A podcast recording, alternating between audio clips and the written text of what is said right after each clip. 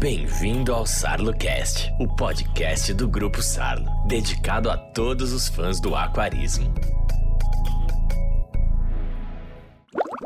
Saudações aquaristas brasileiros e também de todo mundo. Como estão? Beleza? Espero que sim. Meu nome é João Luiz, eu também sou conhecido como Johnny Barbo, é, quer dizer, Johnny Bravo, e eu sou autor de textos em revistas e fóruns especializados em aquarismo. Hoje estou trazendo para vocês um tema que acho que muitos de vocês conhecem, são os barbos. Já conhece? Já ouviu falar? Então me segue aí, bora ver o que temos para hoje. Bem, os barbos são muito comuns em aquários, especialmente os comunitários. Eles pertencem à família Cyprinidae, ou simplesmente que a gente conhece Cyprinidios, né? Que é uma família bem grandinha até, né? São 151 gêneros e 1686 espécies, segundo a consulta que eu fiz ali no fishbase.org. Mas pode deixar, gente, que dessa vez eu vou falar só dos barbos, tá? Embora eu esteja falando assim apenas, né? Isso está englobando centenas de espécies. Para a gente ter uma ideia assim, de contabilização, eu botei na planilha de Excel para contar. São 322 espécies que eu vi hoje, né? É, e elas estão elencadas especialmente dentro do gênero Puntius. Né? Isso tudo eu vou repetir, tá? Eu, tô, eu peguei como base o site da fishbase.org. A pesquisa foi feita lá para setembro de 2022, tipo esse mês, né?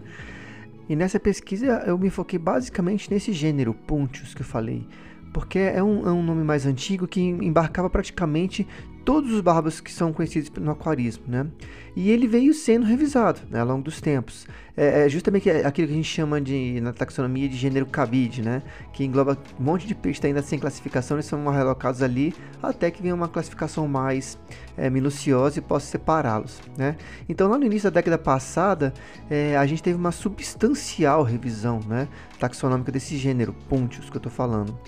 E ó, lembrando que ele já tinha sido atualizado, né? Porque tem um gênero ainda mais antigo que era o gênero Barbus. Aí sim, você imaginava quantas espécies tinha ali dentro, né? E isso aconteceu justamente porque o, o Pontius vinha abrigando uma, uma, uma, um contingente muito grande de espécies de, de, de, linhagens, assim, em termos referenciais, assim, de ancestralidade, muito distintas, né?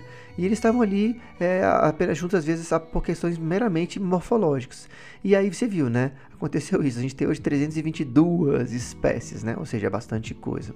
E por falar nesse gênero Puntius, é, você tem ideia de como são divididos os barbos? Né? A história é antiga e vai bem longe, tá? Mas eu vou dar uma resumidinha só pra gente se situar. Eu sou aquarista, assim, tipo assim, há alguns aninhos, né? E, e eu tenho, eu confesso, eu tenho a mania de falar barbos, né? Quando eu quero me, falar, é, me referir a esses peixes. Porque essa é uma denominação científica, é, por ser mais antiga, que, que englobava tantos peixes assim, é, que deu justamente o nome aos barbos. Né? Então é muito fácil você confundir ou mesmo querer usar não barbos, sim barbos, que era do, do antigo gênero. Né? Mas só para curiosidade, a gente pode poder passar à frente, barbos vem do latim e significa barbilhão. Se você observar, é, todos esses peixes têm do lado da boca, ali na parte inferior, um barbilhão de cada lado. Hoje em dia, os barbos estão divididos em vários gêneros, tá? Se você estiver conseguindo ver aí o blog como é que está escrito, você vai ver que alguns, alguns dos gêneros tá em negrito, que vão ser justamente aqueles, os principais, né? Os mais comuns nas lojas. E foi os que eu me debrucei aqui para trazer para vocês. Então eu não vou ler todos, não, tá? Você pode olhar aí se você quiser, e vou citar apenas alguns, como o gênero Petia, o gênero Puntigrus, o Puntius, né? Tem o Thor também. É, mas se você tiver mais calma, depois você pega e dá uma lidinha e dá uma pesquisada para se aprofundar, né? E desculpa também se eu tiver nessa tentativa aí, esquecido algum, né? Mas assim, realmente eu tive que buscar, dar uma pescadinha dentro desses tantos nomes que eu falei, dessas 322 espécies, né? É, o que, que tinha de gênero é, é vinculado aos barbos e trazer para cá. Né? Eles são peixes é, que são é, é, situados assim, é, eu digo de origem, né, de inúmeras regiões da, da Ásia, né, e até mesmo África, né, como é o caso do exemplo do Enteromius camptacanthus, que nomezinho, né? É o antigo Puntius camptacanthus, né, que é originário do Camarões. Além disso, é, nem todas essas aí seriam propriamente espécies ornamentais de aquário, né? Uma vez que elas são é, tidas é, muitas vezes como itens alimentares na Ásia, porque tem ali tamanhos tipo assim de 50, né, ou superiores a 50 centímetros. E a ideia desse podcast exclusivo de babos, ele se deu primeiro, né? Porque tem uma enorme, uma enorme diversidade, né? É, e, e, e, assim, você pode vir em qualquer loja que você vai, você vai encontrar um, um barbo. E também devido às minhas, oh, minhas lembranças de infância, né? Que eu tenho muita lembrança de, de vários barbos. Eu lembro saudosamente, mas assim, com muita saudade mesmo, né? Dos primeiros aquários. É, e sempre tinha algum tipo de barbo, né? Tinha o barbo rosado, tá? Algum sumatrano que eu tive, né? Então, ou seja, sempre, sempre tinha um mais tinhoso, um mais calmo, né? E isso, especialmente quando era moleque, né, causava aquelas mais diversas sensações, né? De amor a desespero. E obviamente eu selecionei, porque não dá pra ser tudo, né? Aqueles que eu mais gostava, dentre os nomes que eu, que eu é, é, tive como mais comuns, né? E, busquei, e trouxe pra cá. Eu busquei quatro. Vamos ver quais são. Dentre os barbos mais conhecidos, né? Eu comecei com o barbo cereja, ou Puntius titeia. Você conhece, provavelmente, não é mesmo? Eu adoro esse peixe. Esse peixinho pequeno, que está lá entre pelos 4, 5 centímetros, já pertenceu aos gêneros Capoeta, Barbos e agora que ele é Puntius, tá? Baita crise de identidade, né, coitado? Então, e ainda assim, embora seja um Barbos, ele é gente boníssima. Para mim foi a primeira amor, a primeira assim, a primeira vista teve amor profundo, né? Porque ele é um peixe primeiro de cardume, que eu me amarro, peixes de cardume, extremamente pacífico, né? E é, conseguem viver em cardumes pequenos, tipo de seis indivíduos. Né? Para mim são boas vantagens, né? O tamanho, o cardume, poucos indivíduos, ou seja, são coisas que para mim fazem é, ganha qualidades um peixe de aquário. E tem uma coisinha legal nesse, nessa espécie, né? Quando eles estão em cardumes, os machos se amarram em disputar as fêmeas. Então é nessas horas que eles, eles ganham aqueles, aquelas tonalidades é, nupciais, né? Que adquirem é, um vermelho forte, é por isso que ele chama, é chamado cereja, né? E é muito legal vê-los adquirir isso, né? Isso é, muda muito, assim, é realmente uma coisa que salta aos olhos quando você tem. Esse barbo, o barbo cereja, ele é endêmico do Sri Lanka, na Ásia. Né? Ele vem das bacias dos rios Kelani e Niluala. Olha que nome, gente, que nome, quanto, quanto L e U junto. Bem, é, ele, ele, é numa área justamente que é caracterizada por leitos mais rasos, fluxo mais lento, cercada, é cercada por margens assim, é, com bastante é, mata, bastante folha, coisa que sombreia, né? E pode, pode imaginar que nesse caso, eh, se você tiver como ter áreas sombreadas, plantas flutuantes que diminuam a, a luz que vem de cima para o fundo, isso é muito bem-vindo para caracterizar, caracterizar, o bioma desse peixe. Né? E por falar nesse, nessa água, nesse bioma, a temperatura é, que esse barbo é, gosta de ter no aquário é de entre 22 e 27 graus centígrados e o pH entre 6 e 8. Na natureza, esse barba ele costuma é, comer desde alga, verde filamentosa no caso, até detritos, né? E, obviamente, né? O filé mignon dos rios, né? Que vai inseto, verme, ou seja, é, ele tem um é, amplo, muito amplo espectro alimentar. É um peixe de fácil, é, de fácil cultivo, de fácil manutenção. O seguinte que eu trago é o barbo rosado. É bem provável que você o conheça também. O, o nome científico dele é o Petia conchônios. Antes era o Barbos conchônios, não sei se você lembra. Se você for da minha época, deve lembrar. Bem, eu não sou é, aquarista assim, do mais, um dos mais maiores fãs assim, de peixes véu, não, tá?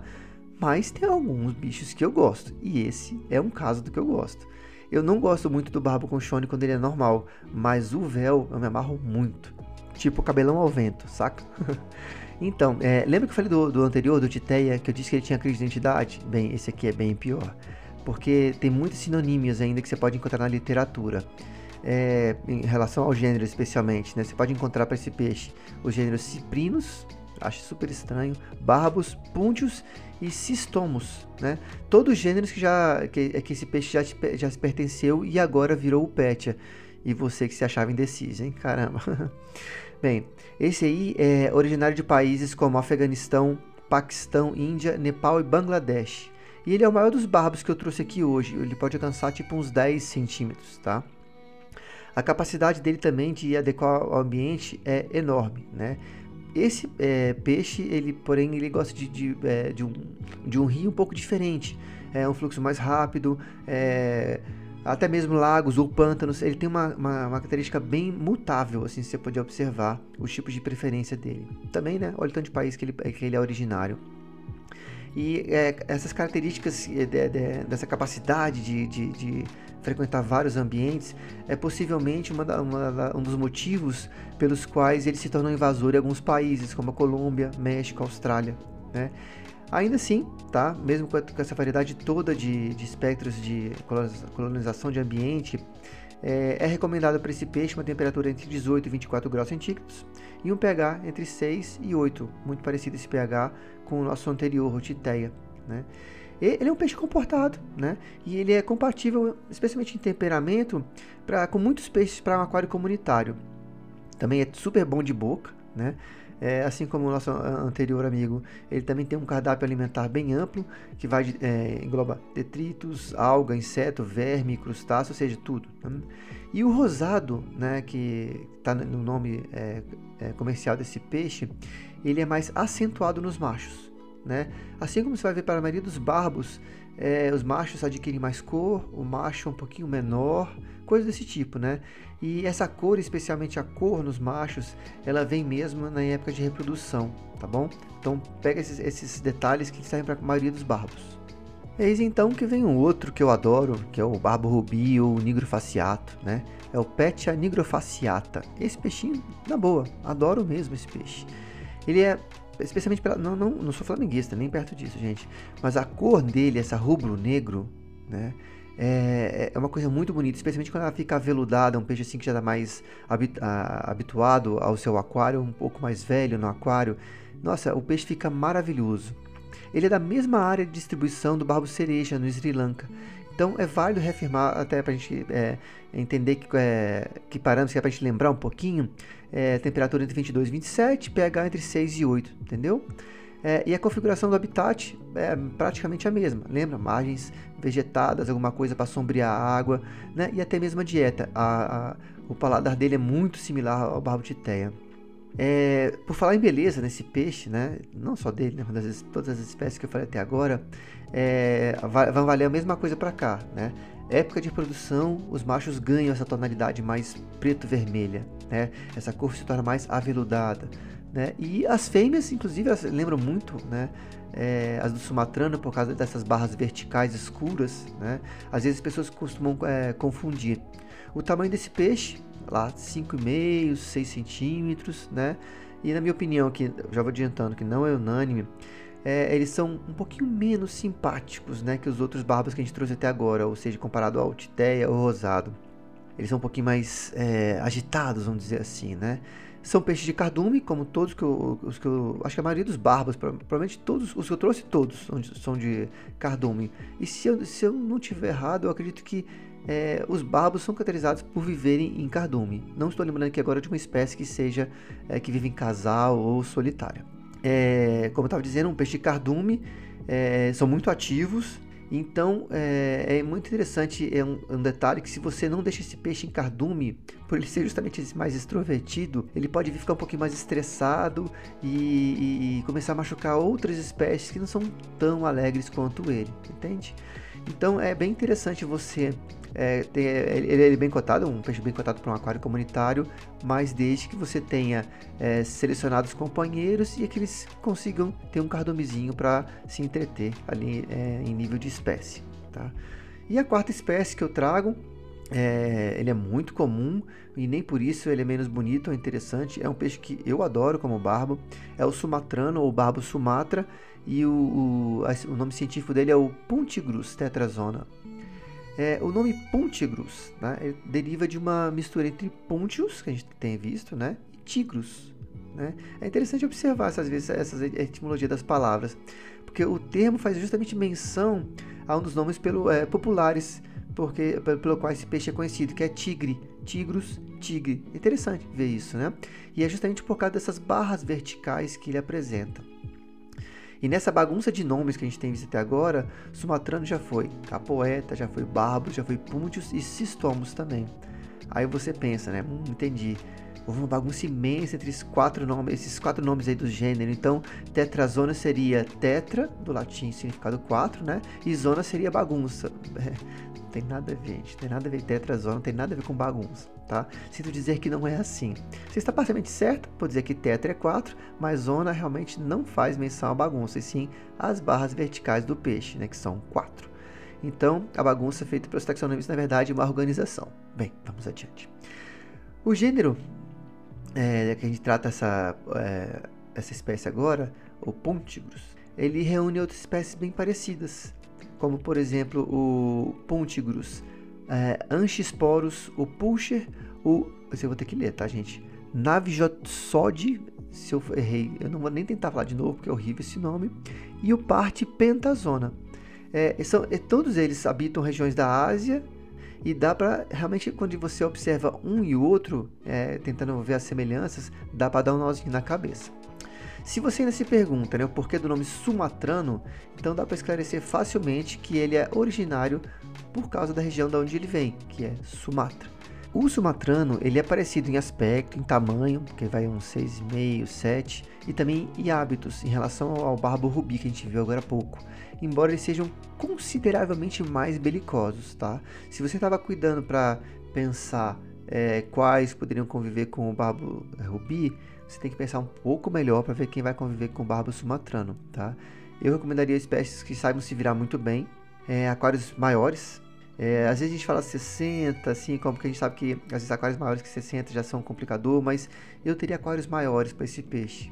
E para essa espécie aqui, as diferenças entre os sexos são um pouco menos evidentes. Já não são é, tão fáceis de ver como essas outras as três espécies que nós vimos anteriormente, os machos se colorem é, bem nítidos, são menores. Aqui não. Aqui você às vezes vai basicamente conseguir diferenciar macho e a fêmea por uma sutil diferença de tamanho, ou você vê a fêmea mais roliça, mais rechonchuda assim, né? Mas nem todos os olhos conseguem ver de cara como é que é. Então, é, é bem importante a gente dizer também que esses peixes ficam menos agressivos quando os cardumes deles são maiores, ou seja, é, 8, 10 ou mais indivíduos no mesmo cardume. E aquários, como eu já falei, com espécies mais compatíveis, né, aqueles que aguentam o tranco. Isso os torna menos agressivos. E eles mesmo não sendo conterrâneos dos outros três barbos é, que, que eu coloquei até agora aqui no podcast, eles possuem parâmetros de água bem próximos, né? ou seja, temperatura de 20 a 26 e um pH entre 6 e 8.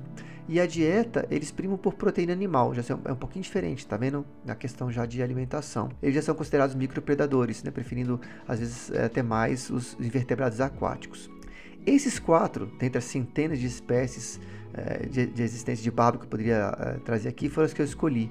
Certamente você vai conhecer outras né, que são bem comuns, tipo barbo ouro. Quem não conhece barbo ouro, né? Só que o espaço aqui é tão limitado que eu tive que fazer algumas escolhas. Então eu sempre trago quatro, cinco, no máximo seis peixinhos. E aproveitando que a temática é justamente essa, né?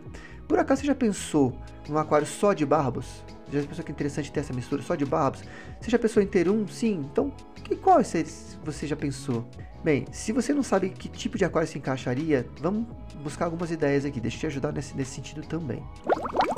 Bem, acredito eu que os barbos é, normalmente vão ser encontrados em aquários comunitários, beleza?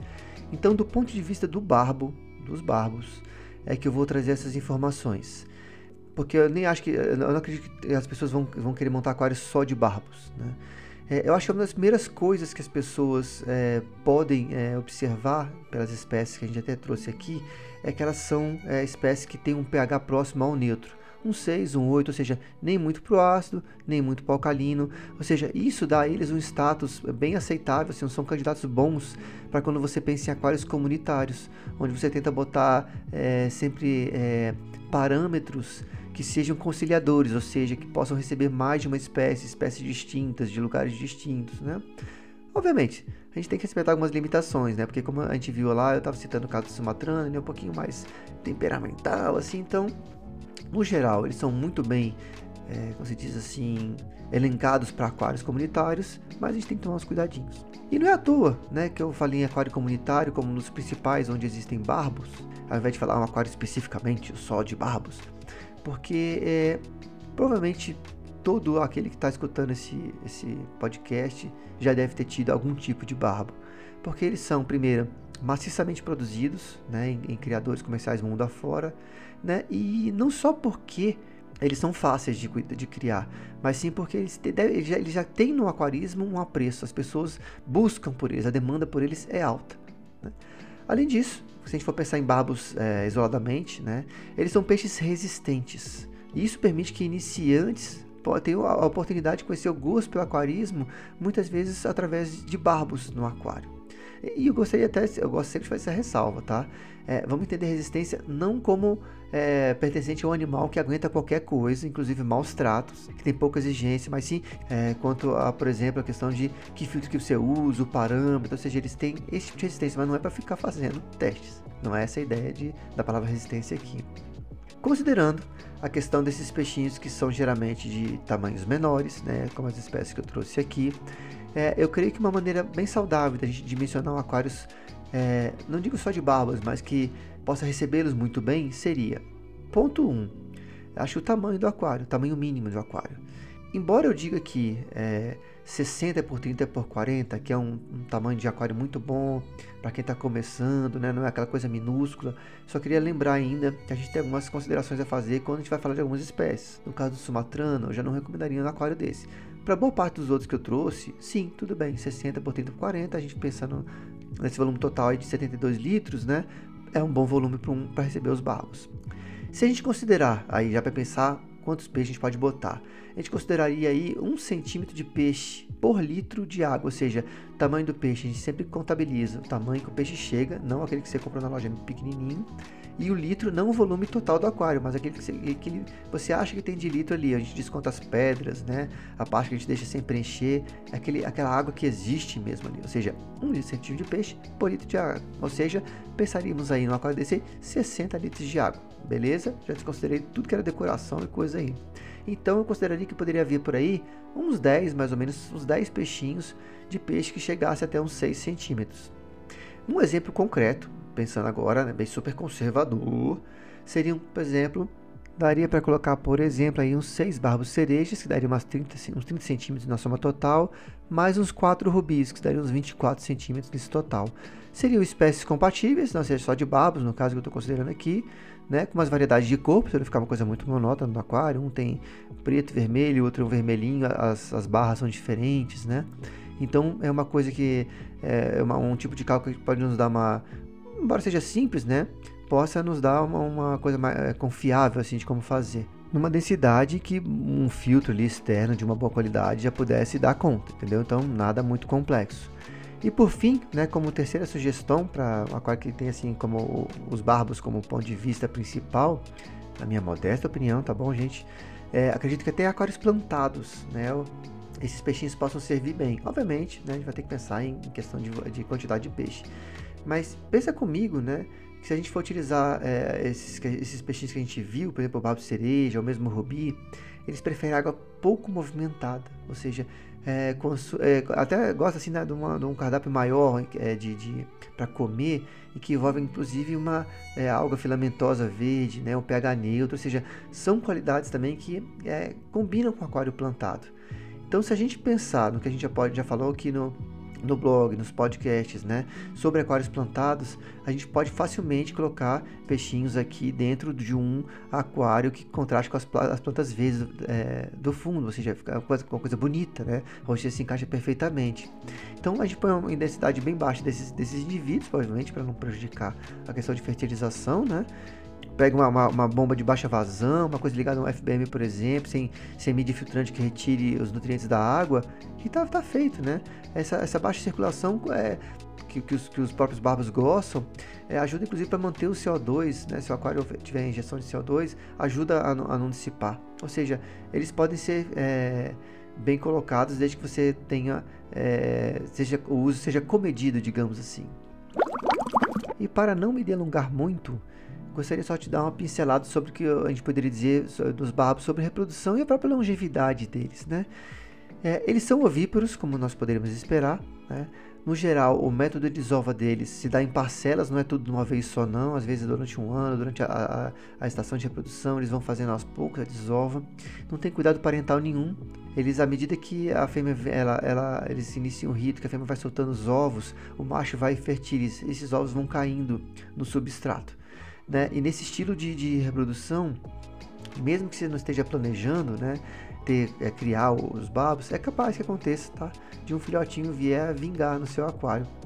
É, basicamente, para a gente entender esse, esse processo, é, os pais se juntam, né, geralmente perto de uma moita, uma coisa assim, num rito que vai ser um cortejo. O macho ele começa, é, geralmente é menor, tá? Não esqueçam disso.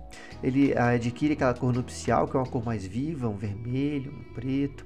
É, e começa, isso é justamente para chamar a atenção da fêmea, que é aquela mais gordinha, especialmente quando ela está com, com os ovos é, já preparados, ela está mais é, roliça, especialmente na região do, do, da barriga. Então, quando ela é, percebe é, que tem esse, esse, esse ritual acontecendo, ela, vai, ela vai soltando e ele fecundando ao mesmo tempo, a fecundação é externa um detalhe, né? Além desses peixes não terem ah, o cuidado com o parental, é bem possível que eles comam ovos e também os alevinos recém-nascidos.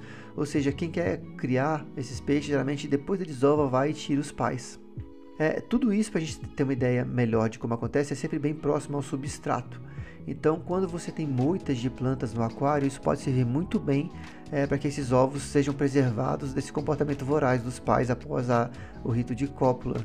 Os ovos eclodem rapidinho, é uma questão de 48 horas, e os alevinos já são livres natantes logo em seguida, 24 horas, ou seja, um dia depois. Né? E para que a gente é, entenda assim, para que eles possam sobreviver no aquário, de duas uma. Ou esse aquário já está super estabilizado, né, água bem madura, onde possa existir é, a microvida no aquário e esses peixinhos possam comer, ou então você é, vai ter necessidade de separar, além de separar os pais, providenciar para esses filhotes infusórios e náuplios de artêmia, senão eles não vingam. Né?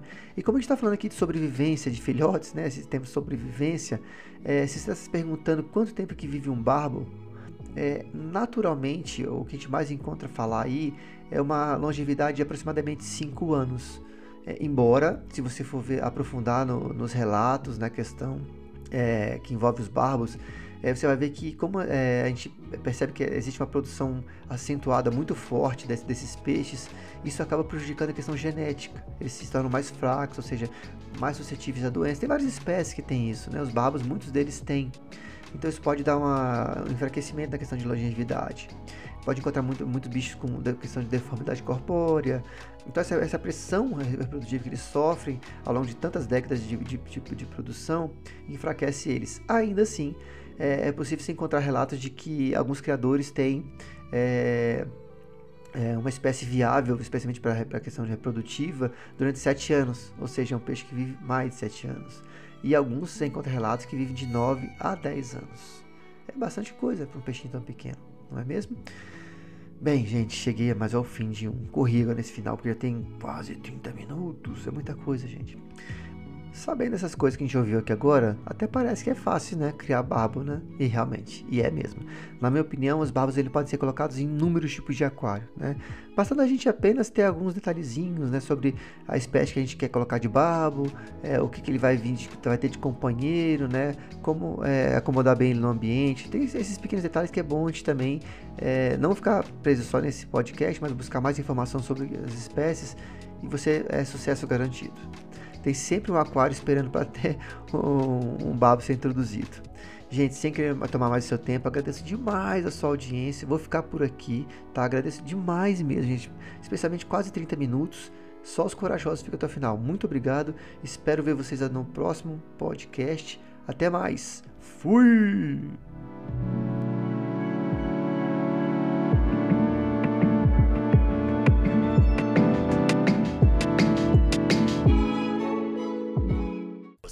Ouviu SarloCast, o podcast do Grupo Sarlo. Sarlo Better. Equipamentos para movimentação de água. Sarlo Pond. Produtos para lagos ornamentais. Qualidade é Sarlo. Acompanhe o Grupo Sarlo nas redes sociais.